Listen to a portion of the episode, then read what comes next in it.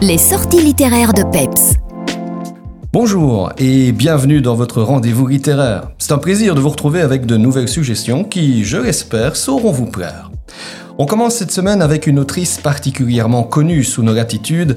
Je veux bien entendu parler d'Amélie Nothomb qui, comme à chaque rentrée littéraire, nous propose son nouveau bébé, Psychopompe.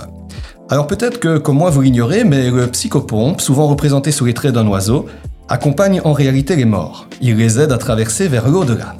C'est donc le point de départ de ce nouveau roman, très personnel, d'Amélie Nothomb. Un roman singulier qui démarre de façon très linéaire par un conte japonais joliment raconté, mais aussi par son attrait pour les oiseaux découverts dans les pays où son père est envoyé comme ambassadeur.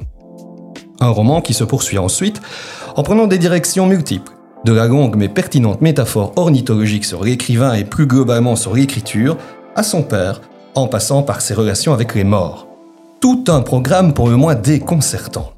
Et oui, assurément, Psychopompe est un roman qui ne plaira pas à tout le monde tant il a des allures d'ogni, d'objets littéraires non identifiés si vous préférez. Je l'ai cependant beaucoup aimé pour la force de son propos, pour le raffinement de son style et pour la proposition atypique qu'il offre au lecteur. Parce que c'est un roman porteur d'espoir également, qui rappelle comment les mots sont parvenus à sauver Amélie Nothomb de son anorexie et comment l'écriture est devenue un moyen de maintenir des liens au-delà du temps et de l'espace. Sans doute pas le meilleur opus de l'autrice, mais assurément un livre qui vaut coup d'œil, ne serait-ce que par simple curiosité littéraire. Alors si vous suivez assidûment nos chroniques, vous vous souvenez probablement de ma présentation du premier cycle du roman graphique L'Adoption. Eh bien, figurez-vous que la seconde duologie est terminée et que je me suis évidemment précipité dessus. Le premier diptyque avait été un immense coup de cœur.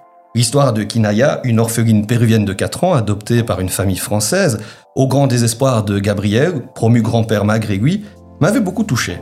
Dans ce second cycle, on retrouve l'histoire de Wajdi, qui a vécu les horreurs de la guerre au Yémen.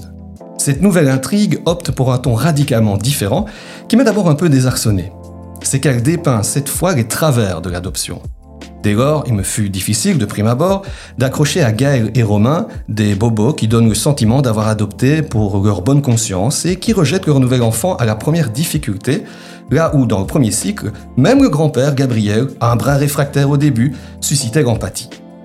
Cependant, il est évident que provoquer une forme de rejet à l'égard du couple, et par cette entremise évoquer la face obscure du processus adoptif, était une volonté des auteurs. En ce sens, le premier tome est une réussite. Il ébranle, il questionne, il brandit à la vue du lecteur ce qu'il préfère habituellement ne pas voir. Le second tome, quant à lui, semble vouloir compenser en permanence ce climat pesant. Tous les problèmes se règlent d'un coup de baguette magique, l'attitude des personnages change trop radicalement et l'intrigue file vers un happy end aussi satisfaisant que frustrant. Parce que oui, c'est mignon, mais on a quand même un peu le sentiment que les auteurs n'ont pas osé aller jusqu'au bout de leur idée. Au final, ce second cycle reste quoi qu'il en soit une grande réussite. On y retrouve les ingrédients à succès du premier diptyque, la qualité du dessin, les lignes de dialogue ciselées, certaines touches d'humour, un cocktail d'émotions et une intention dans le propos. Voilà, c'est tout pour aujourd'hui. Passez d'agréables moments littéraires en attendant la chronique de Stéphanie la semaine prochaine.